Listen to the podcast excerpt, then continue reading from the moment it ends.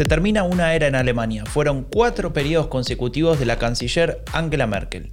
Es un final anunciado, planeado, programado como muchas cosas en este país, pero también es un escenario inestable, polarizado, complejo, como otras cosas en este país. ¿Y sabes qué? Esta es una combinación genial, o al menos a Raúl Gil y a mí nos encanta porque nos permite hablar de una de las cosas que más nos divierte, la política. Y en este podcast vamos a hacer lo que hacemos desde hace casi una década, hablar, analizar, discutir sobre política alemana, pero en español. Yo soy Franco de Ledone y esto es el fin de la era Merkel.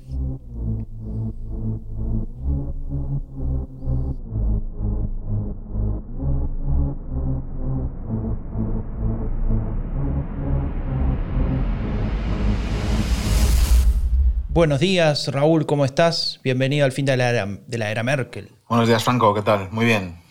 Bueno, me alegro. Mirá, Raúl, te cuento algo. Por primera vez, creo, en estos 16 episodios le vamos a dedicar un uno a uno de los partidos más relevantes de los últimos tiempos en Alemania, que se llama Alternative für Deutschland. ¿Te suena? Sí, me suena un poco. Me quiere sonar. Me quiere sonar. Me entra por el, por el oído derecho. bueno, este, obviamente, como, como todos saben, es el partido de la derecha radical alemana, en, español Alternativa para Alemania, y es actualmente eh, el líder de la oposición.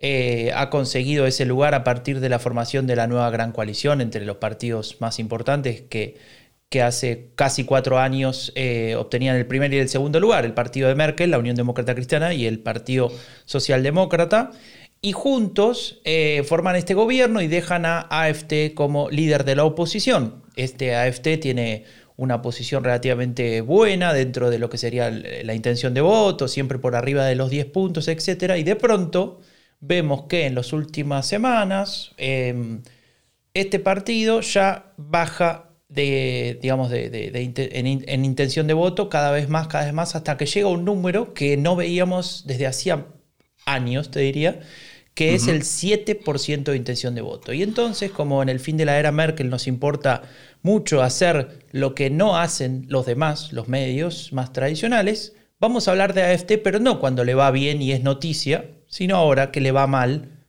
y también es noticia.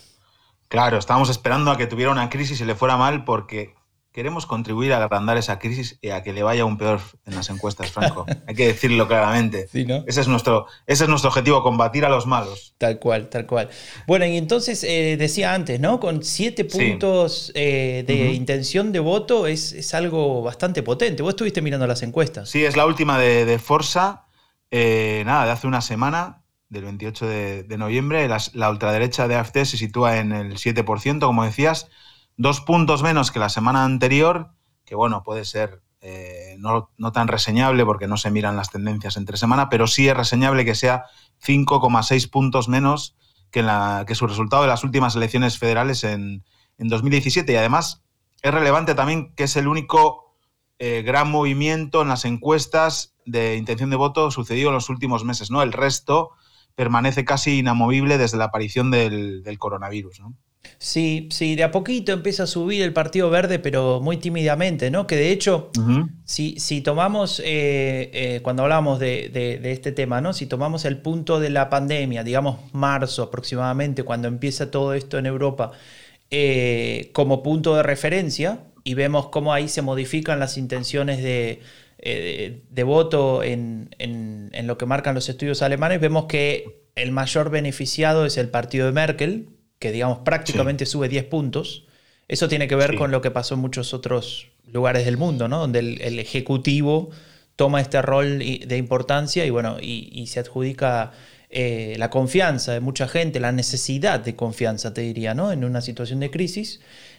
Y los que sufren son eh, los verdes, que eran los que venían subiendo, eran los que venían a ser el, el gran retador para la próxima elección hablaban de que iba a haber por primera vez un canciller verde, ¿no? Ellos mismos, digo, hablaban, nosotros también. Eh, de hecho, eh, fueron muy parejos en las encuestas hasta antes de la, del estallido de, la pandemia.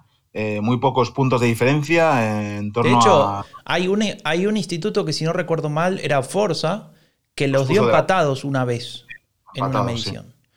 Sí, se ve claramente claramente como desde marzo, eh, lo que te dices, la, la CDU que estaba por debajo de los 30, está ya, eh, vuelve a estar, llegó a estar cerca de los 40 otra vez y ahora está en la última de Forza que estamos hablando, está en el 37, ¿no? El que, la curva que no cambia, que, se, que está igual desde hace años, es la roja. Franco, la del SP. Sigue eh, pensé que ibas a decir Dilinque, que también se podría decir lo mismo, ¿no? Dilinque igual, eh, SPD igual, FDP tirando hacia abajo y AFD también claramente desde la pandemia hacia abajo, ¿no? Se podría decir que el crecimiento de Merkel se ha producido a costa de todos, principalmente de los verdes, obvio, pero también eh, a costa de, de, AFD, ¿no? O sea, he recuperado votantes, digamos, de derechas eh, la CDU de Merkel al hacerse cargo, digamos, otra vez con ese perfil de canciller eh, de todos los alemanes de la gestión de la, de la, crisis, ¿no? Sí, ha recuperado votos o también puede ser que algunos votantes de, de AFT hayan vuelto a lo que sería la abstención, ¿no? Recordemos que en el 2017 prácticamente un tercio de los votos de AFT vienen de la abstención.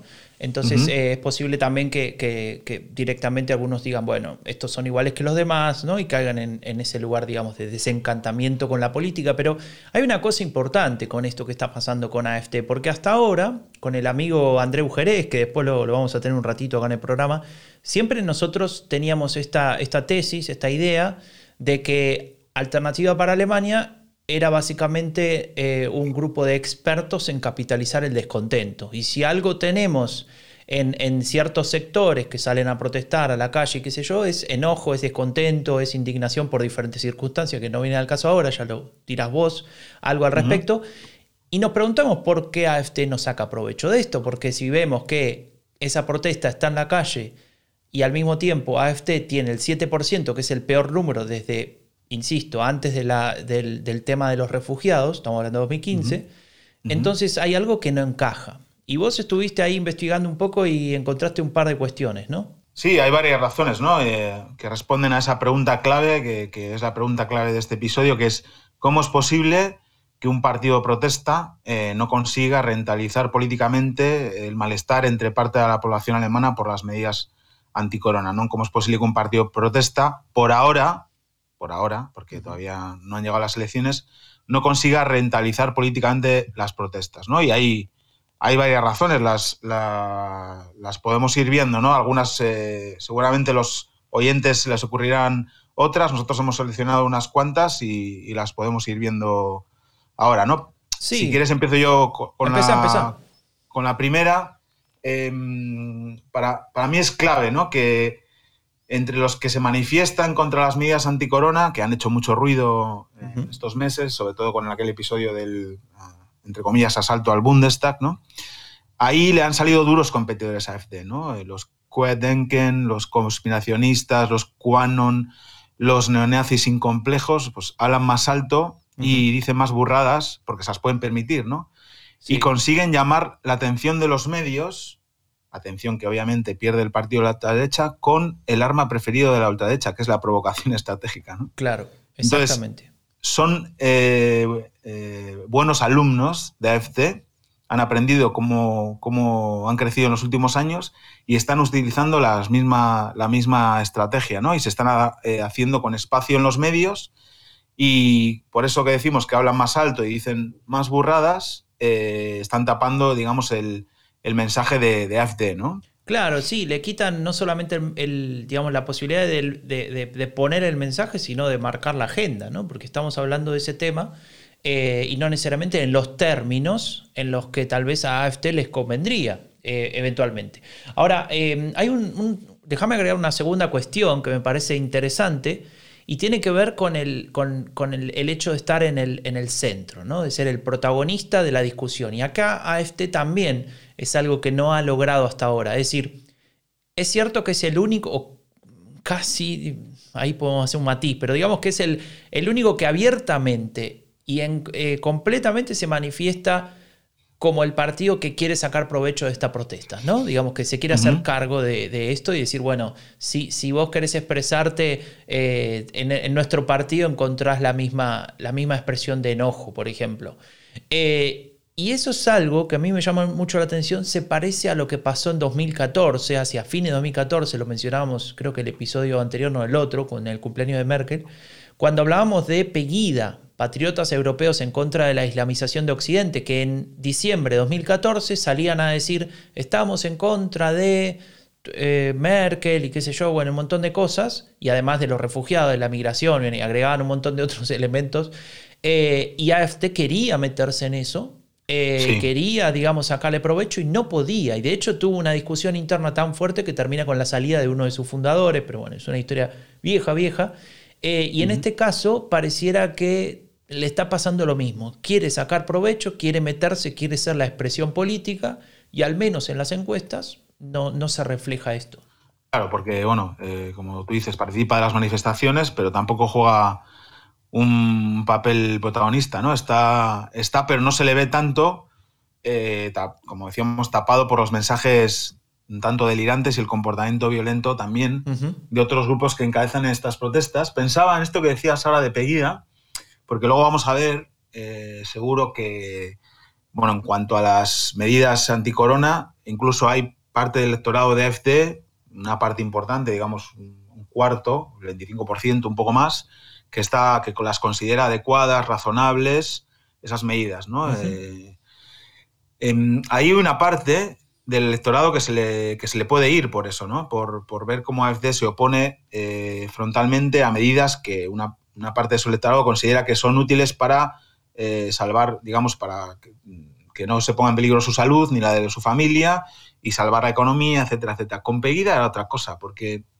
con Pegida al final obviamente fue un refuerzo después para, para AFD por todo lo que ocurrió, porque yo estoy seguro que la, gran mayoría de los votantes de AFD están de acuerdo con esos mensajes. ¿no? Porque no les iba a ellos la vida en ello, ¿no? Como están viendo que hay gente que se está muriendo por coronavirus y puede ser que les toque a ellos. Y los votantes de AFD, hay que recordar, son gente mayor, muchos. Sí. Que son eh, risco grupo, ¿no? Sí, y, y déjame agregar simplemente una cosita entre paréntesis, siguiendo con tu, con tu argumento. Eh, hay muchos votantes de AFD en el este de Alemania y actualmente en esta segunda ola es una de las regiones más golpeadas, especialmente en Sachsen, ¿no? en Sajonia. Entonces también eso también puede ser que tenga que ver con esto de, bueno, eh, la estamos pasando mal, ¿no? A ver si la cortan con, con esto de quejarse por todo. Claro, y el otro, justo esta mañana o ayer por la tarde con el, me llegaba el, ejemplar semanal del de la nueva edición de esta semana, y había en, portada hay dos artículos sobre el corona y cómo el gobierno está gestionando y cómo los ciudadanos están respondiendo. Y eh, uno de los dos artículos, que eran como... había una discusión entre ambos, ¿no?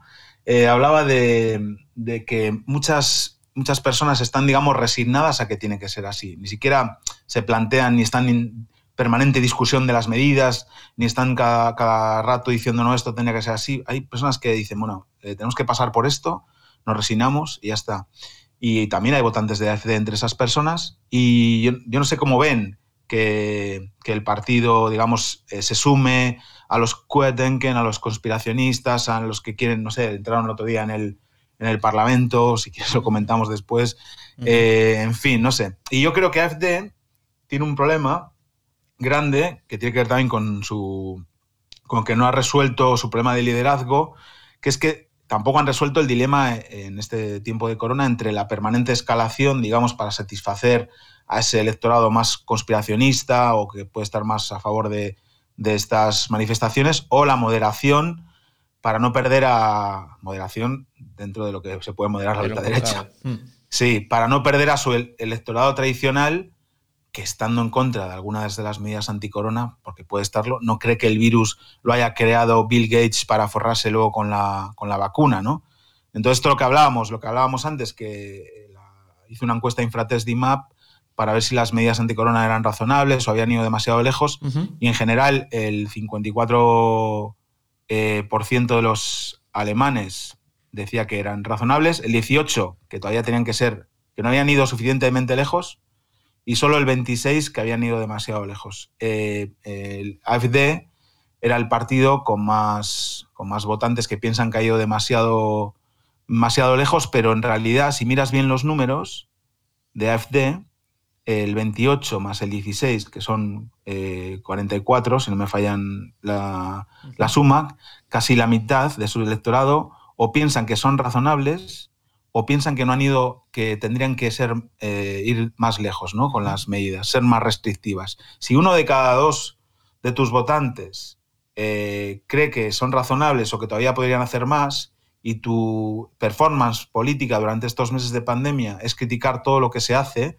por parte del gobierno y de los estados federados, pues obviamente tienes un problema, estás perdiendo a un electorado importante, ¿no? Por eso está en el 7, ¿no? Por esto y por, otras cosas, ¿no? Sí, bueno, y ahí también se, refleja un poco algo que vamos a contar en un ratito nada más, que tiene que ver con una interna que hay en AFT. Es decir, AFT actualmente está viviendo periodos, eh, digamos, algo, algo complicados, porque dentro del partido, imagino que habrán hecho las cuentas que hizo Raúl recién, o se las hizo Raúl y no nos quiere contar y los está asesorando.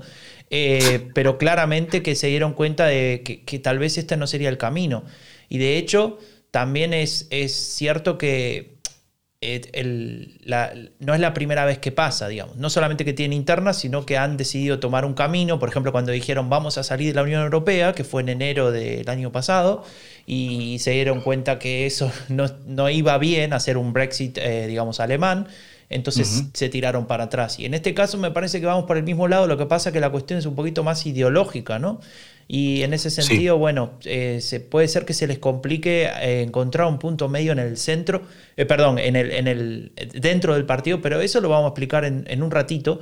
Déjame decir algo más sobre esto, que, tiene que ver con, con alguien que no es de AFT y que se empieza a encolumnar atrás de esta idea de de criticar las medidas del gobierno, o al menos de, no sé, de dejar ahí una semilla de la discordia, ¿no? Digamos, de, plantar un poco de incomodidad. Y tiene que ver con, con alguien que es compañero de partido de la propia Angela Merkel. Y vos me vas a decir, bueno, ¿quién se atreve a cuestionar a Merkel?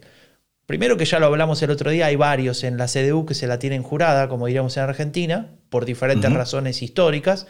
Eh, y uno de ellos es alguien que está compitiendo por sucederla al frente del partido, que se llama Friedrich Merz.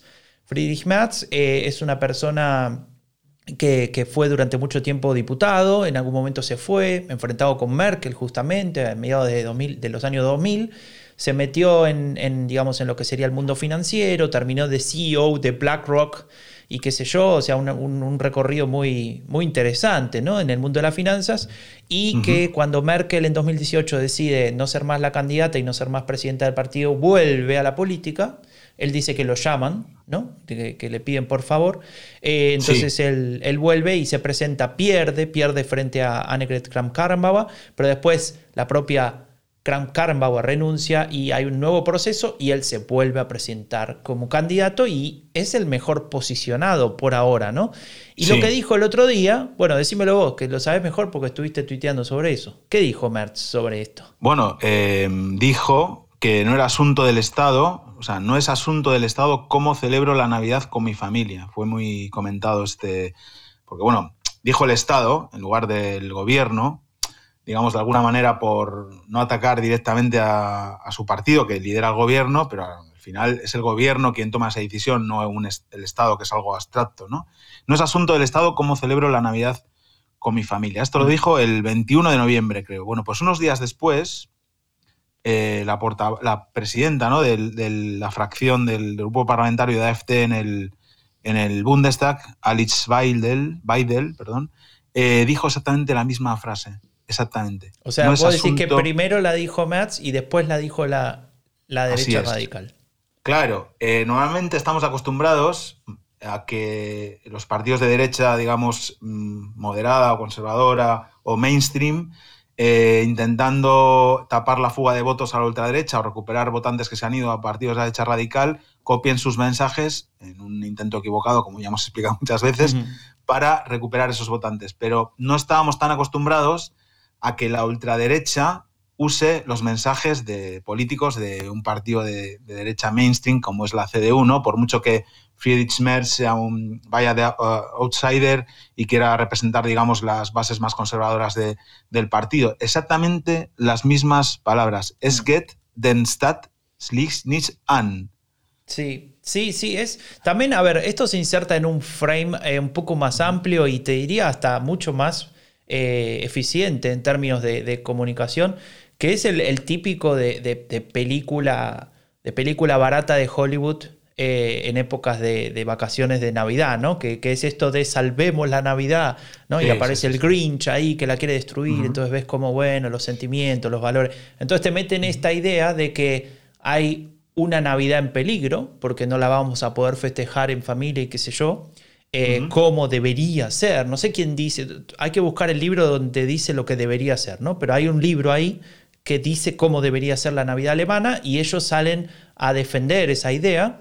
Em, y digamos, el enemigo de todo esto pareciera que es, eh, bueno, la pandemia, etcétera, pero en realidad lo que están diciendo es, como dijo Max, tu enemigo es el Estado, eh, limitando tu, libertad de, celebrar la Navidad de la manera que vos querías. Pese a que eso tiene que ver con que si no te morís, ¿no? O claro, ese es el, tema del frame de la libertad, ¿no? El apelar a la libertad desde posiciones de derecha radical. Claro, pero es que una cosa es decir, eh, yo defiendo mi libertad y otra cosa es decir, salvemos la Navidad. O sea, a mí, yo me pongo del lado de salvar la Navidad enseguida.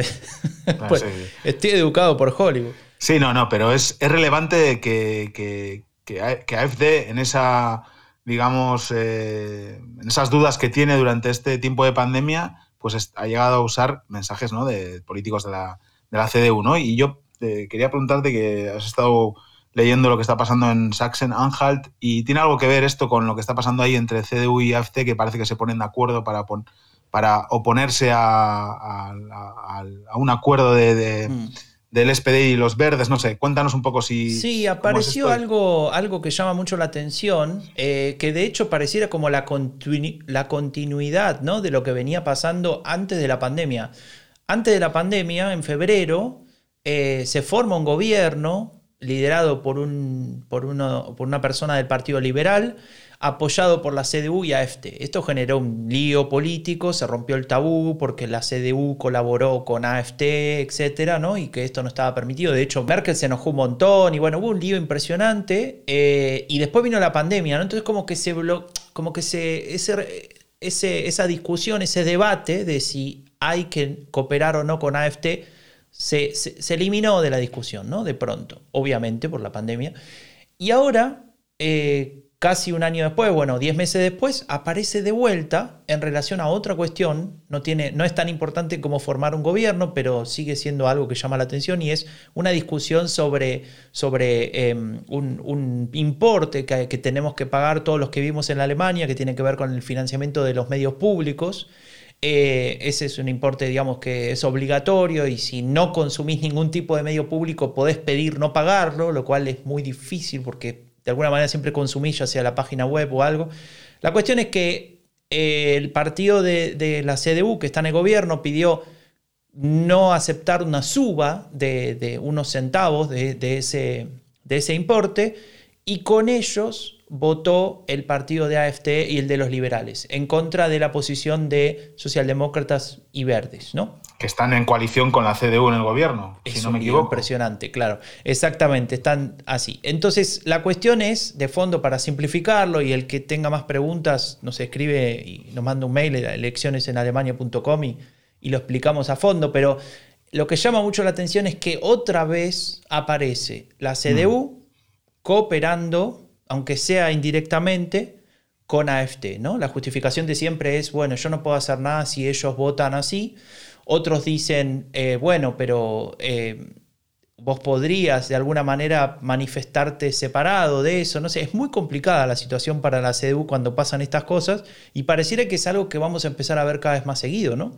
Eh, y en ese sentido em, aparecen muchos matices. Por ejemplo, ¿cómo hacer para manifestarte en contra de alguna situación, por ejemplo, que el este de Alemania es muy perjudicado en términos de, em, por ejemplo, eh, cobertura de los medios de comunicación públicos y querés, querés, mostrar que estás enojado con eso, sin estar en coalición, em, digamos, fáctica con lo que serían los, eh, la, extrema derecha, ¿no? Muy difícil ese punto. Bueno, esto se, esto se da sobre todo porque es un estado del este, ¿no? Y es posible eso, que, este, digamos, esos acercamientos son más posibles ahí. En este tiempo, eh, obviamente desde, por ejemplo, desde uno de los políticos más importantes ahora mismo en el país, que es el presidente de, Baviera, eh, ha habido un, de hace tiempo un cambio de actitud hacia AFD y los ha señalado como el enemigo a combatir cuando hace tiempo no era así, ¿no?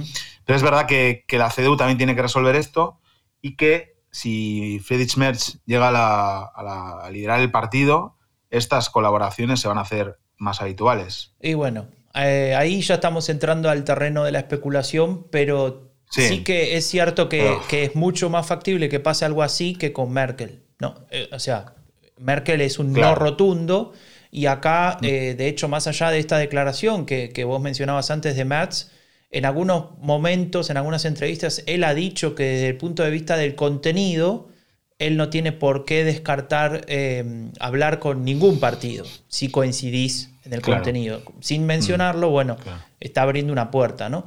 Eh, y claro, ahí aparece de alguna manera esa, ese elemento que, que siembra discordia en AFT. ¿Por qué? porque hay sectores que ahí ven una oportunidad, aunque sea un, poquito, a ver qué pasa, y para explorar esa oportunidad tenés que lograr que, tu partido, en este caso AFT, no sea tan radical, es decir, que no me des razones para cerrarme la puerta, y ahí es donde empiezan las fricciones, y una de las cosas que vimos, que vos lo estuviste siguiendo, Raúl, fue eh, diputados de AFT del Bundestag invitando a gente a pasar a una sesión donde se iba a discutir una ley sobre el tema de la pandemia y que bueno, se armó un lío impresionante. Sí, bueno, una de las eh, activistas, entre comillas, que, entraron, se, consideran a sí mismos activistas como aquella que, decía que se comparó con Sophie Sol, ¿no? Recuerdas que fue tremendo. Sí.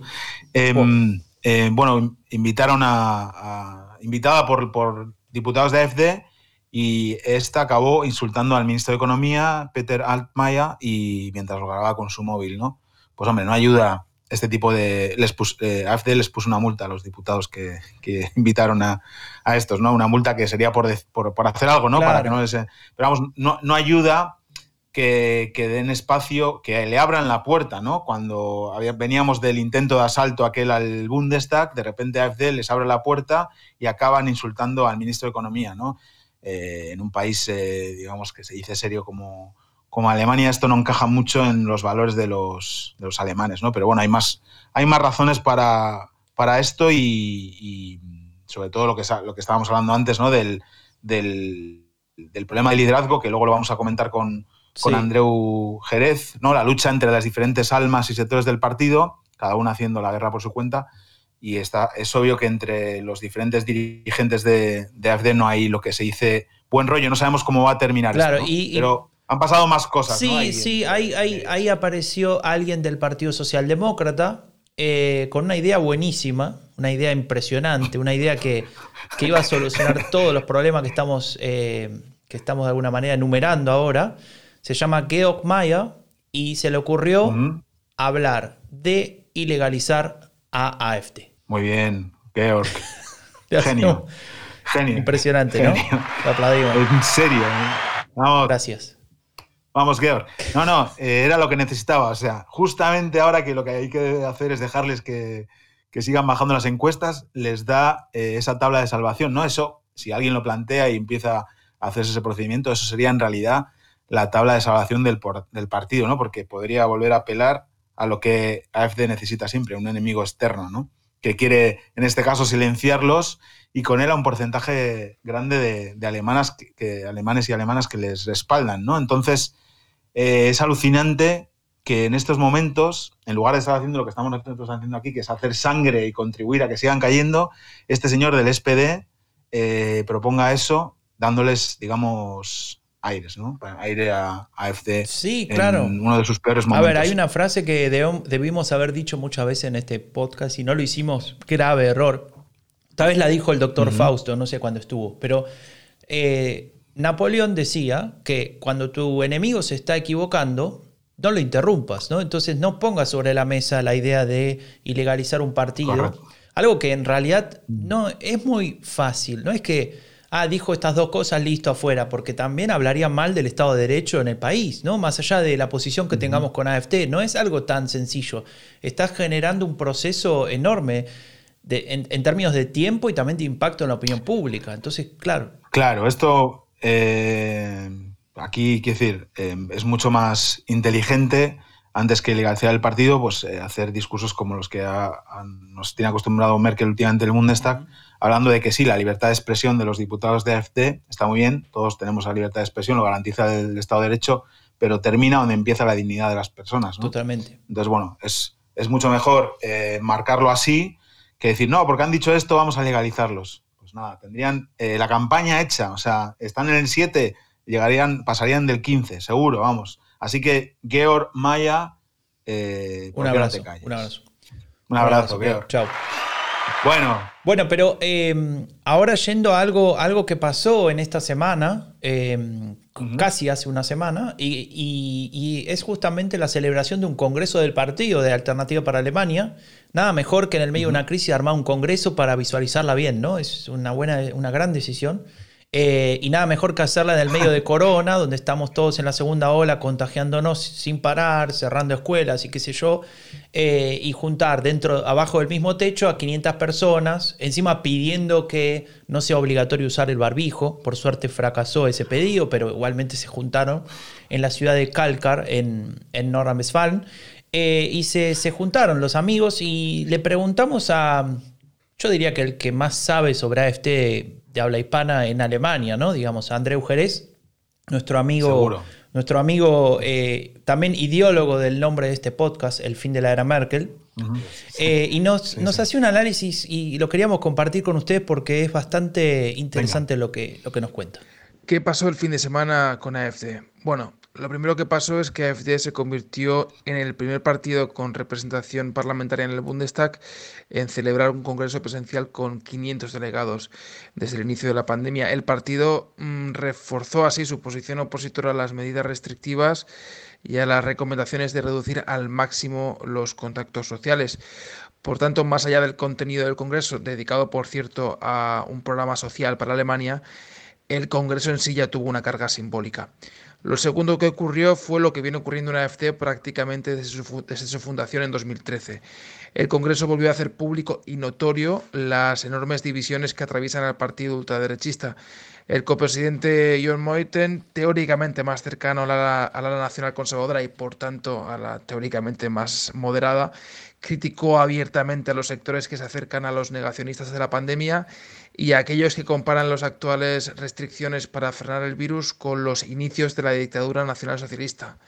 Una banalización del nazismo que ha sido, por cierto, históricamente usada por el neonazismo para construir su discurso político y que está claro a quién representa. En todo caso, la sensación que queda es que a AFD le entran dudas de su estrategia a las puertas de un año electoral como el 2021. Esas dudas son evidentes y se hacen patentes si miramos a las encuestas de intención de voto. En ellas vemos que el partido mm, ya no solo está estancado en, algunas encuestas, sino que otras incluso le otorgan un 7% mm, de intención de voto, que es su menor valor desde que entras al Bundestag en 2017. Bueno, Clarísimo, Andreu, ¿no? No, no, impresionante. Quitemos el resto de lo que hemos hablado nosotros y dejemos este. Duraba un este minuto. en un minuto eh, lo, resumió todo de manera magistral y. Con ese tono de corresponsal que a mí me encanta. Me encanta. No, bueno, bueno, tiene, tiene experiencia, ¿no? Cuántos años trabajando en los medios de comunicación. Em, en tele, en radio, en todos lados estuvo. Pero, pero hay algunos elementos interesantes, ¿no? Esto que él menciona de la discusión entre moderados y, extremistas, como decías vos, dentro de lo que cabe en AFT, porque ¿qué es ser moderado en AFT? Eh, no negar el holocausto ahí te califica de moderado, pero eh, ser un xenófobo, no sé, es medio raro, es complicado. Eh, xenófobo moderado. Claro, claro, sí. Entonces... Soy xenófobo, pero poco, pero poco. Sí, sí, no, no, que la, digamos, la, discusión se parece mucho a lo, que a lo que pasó varias veces en la historia, en la vida corta de este partido. Recordemos que nació en 2013, o sea, es muy reciente. Que, se da una discusión en términos de liderazgo, es decir, el, jefe del partido, digamos, tiene alguna posición que tal vez no, es compartida con lo que está haciendo efectivamente el partido, ¿no? En lugar de ser al revés de alguna manera. Eh, y, tiene que ver con esto de, por ejemplo, Moiten habló de llamarle eh, dictadura ¿no? Al, gobierno actual o ese tipo de cosas. Él dijo que eso no corresponde Pese a que él ha tenido alguna de estas manifestaciones en el pasado, pero bueno, ahora se le ocurrió que no.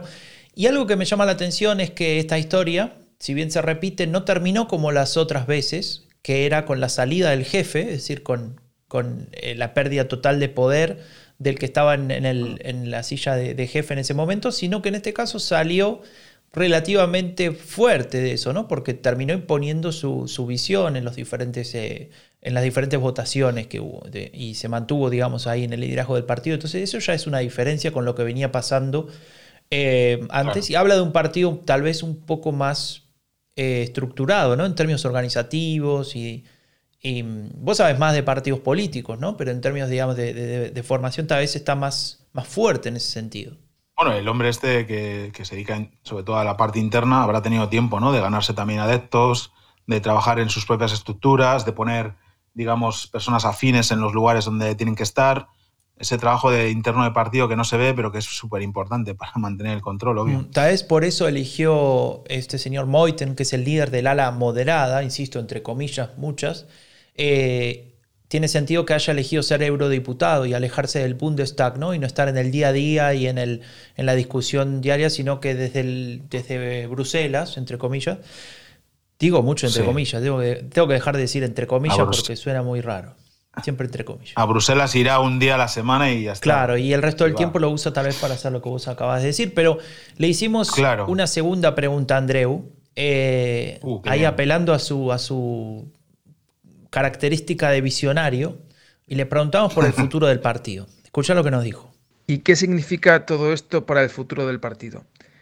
Bueno, lo curioso es que AFD duda de su estrategia en medio de una crisis de enormes dimensiones como la generada por la pandemia, una oportunidad que los ultras alemanes llevaban curiosamente esperando desde hace años.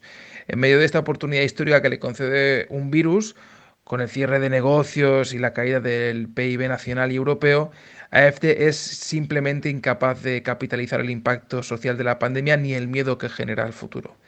Contra pronóstico, al menos para mí, la CDU, que recordemos que estaba en mínimos históricos de intención de voto el pasado febrero, es el partido que mejor parado está saliendo de todo esto. Seguro que Merkel juega un papel clave.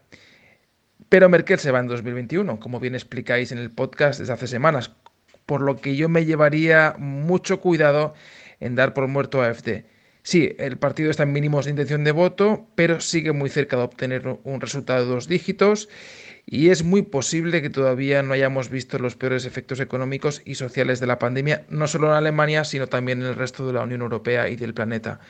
Sigo pensando que AFD, a pesar de ser un partido ultra y de esencia neoliberal, está mejor mm, posicionado que cualquier otro partido alemán para capitalizar el descontento de importantes sectores electorales de Alemania, si el desempleo aumenta, si ciertas estructuras económicas se hunden o si llegan nuevas olas migratorias como la que vivimos en 2015. Y esto el partido lo sabe y por eso en el último congreso eh, se dedicó a aprobar un programa social nacional, digámoslo así. Y todo esto a las puertas del fin de la era Merkel. Espectacular, Andreu. Un programa social nacional. Se ha invertido. sí, nacional social. Uh, eh, dice la oportunidad histórica que le da un virus, ¿no? Es impresionante, Andreu, las palabras de los periodistas de raza. Y tiene toda la, toda la razón. Y por eso, eh, cuando hacemos esta pregunta de cómo es posible que un partido protesta no haya sido capaz de rentabilizar políticamente, decimos por ahora, ¿no? Porque, por lo que dice Andreu, obviamente es el, el partido con más posibilidades de rentabilizarlo. Claro, aquí está el tema de que la performance del gobierno en la política económica, todas las ayudas que ha puesto en marcha, endeudarse como nunca se había endeudado Alemania, el Kurzarbeitgeld, todas las ayudas para empresas, para emprendedores, el Kinderbonus, todo eso eh, está evitando, digamos, que haya un colapso eh, social y económico en Alemania, que obviamente sería caldo de cultivo para, para FD, ¿no? Entonces, bueno, es posible que haya mucha gente que le está yendo peor, pero bueno, la gente que está en Kurzarbeit y que lleva ya unos cuantos meses está cobrando el 80% de su sueldo y está en casa, quiere decir que no da para hacer una revolución, ¿no? No, y también... Por ahora. Entonces... Sí, perdón, adelante. No, no, me refiero que, que, es verdad que, está en la mejor posición, que por ahora no lo está aprovechando y que veremos cómo, cómo viene el futuro. Si el tema de la, de la, vacuna funciona y funciona bien, pues la oportunidad se les habrá ido, ¿no?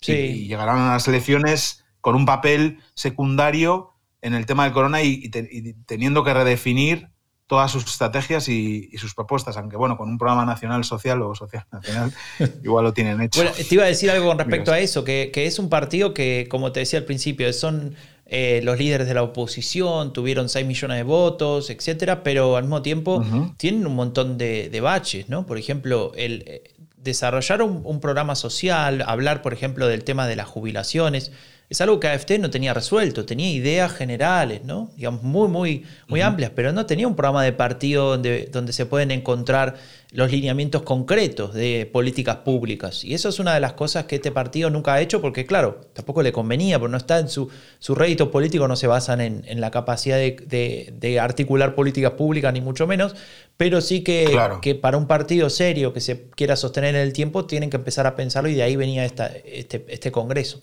Claro, los partidos protesta eh, no se les da bien lo del programa y de hecho eh, no les conviene tener un programa fijo porque no, no, en cuanto anuncian medidas concretas empiezan a perder parte de, su, de sus apoyos, es obvio, ¿no? Porque una cosa es eh, apoyar la protesta y otra cosa es apoyar medidas concretas que igual no te benefician a ti, ¿no? Como, claro. Como ciudadano. Bueno, Raúl, ya estamos llegando al final. Tenemos un. Me dijiste que traías un regalo para, para los oyentes y las oyentes de. Bueno.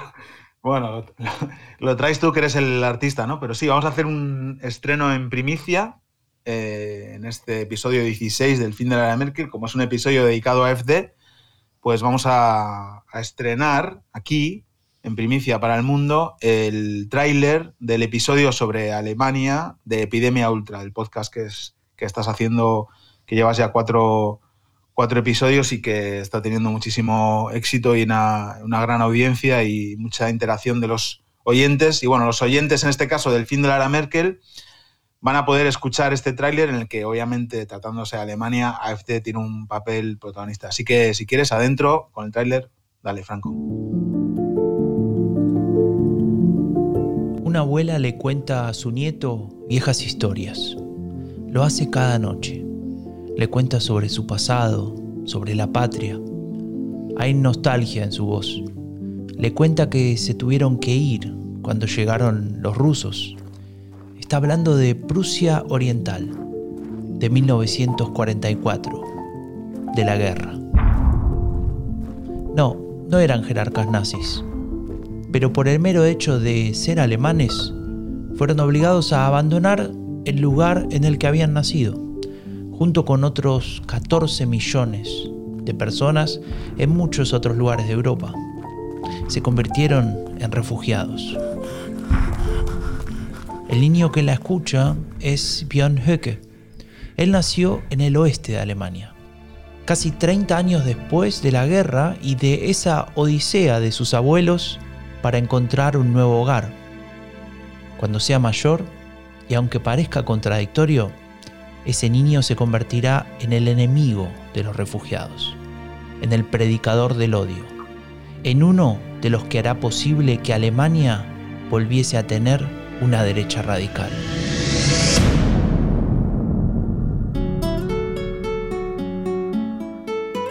La derecha radical es peligrosa, por lo que dice, por lo que quiere y por lo que esconde. Queremos desenmascararla, contarte cómo nos mienten, cómo juegan con nuestras emociones. Yo soy Franco Deledone y te doy la bienvenida a Epidemia Ultra, el podcast que te cuenta lo que esconde la derecha radical. Alemania, de euroséptico a ultraderechista. O cómo la derecha radical vuelve a tener un lugar. Escúchalo en Spotify, en epidemiaultra.org o en Amphibia Podcast.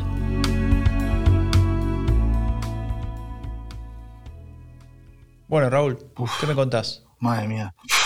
Piel de gallina. Fuerte. Joder. Fuerte, ¿eh? Así va a ser todo el episodio. Va a ir por ahí, va a ir por ahí. Pero siempre, bueno, intentando también mantener un poco, un poco otros, otros registros, ¿no? Justamente hoy, en un rato, vamos a hablar con Romina Ballester, que es la chica que, con la que trabajo, que es guionista y con la que trabajo los guiones.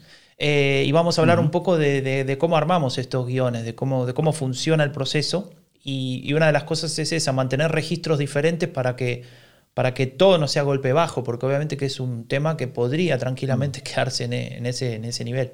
Claro, es hoy a las 9 horas europea, ¿no? a las 9 horas europea, sí, exactamente, a las 5 de Argentina, si no calculo mal, y bueno, y los siguientes horarios en los otros países. En el Instagram de Epidemia Ultra, ahí estaremos, eh, Franco. Bueno, pues cerramos, ¿no? Nos vemos una semana. Muchas gracias por, por estar ahí, por los mensajes, también por el feedback. Y recuerden, suscríbanse a Spotify, Apple Podcast, dejen una buena valoración y cuídense mucho que todavía queda para la vacuna. El fin de la era Merkel es un podcast producido por Rombo Podcast. Si quieres saber más sobre política alemana en español, eh, visita leccionesalemania.com o síguenos en Twitter. Chao, chao. Chao.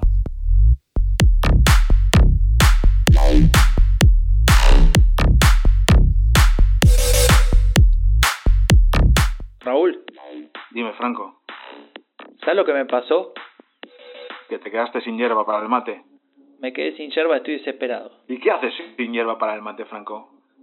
Cosas que no se pueden contar en un podcast Chao, Raúl. Chao.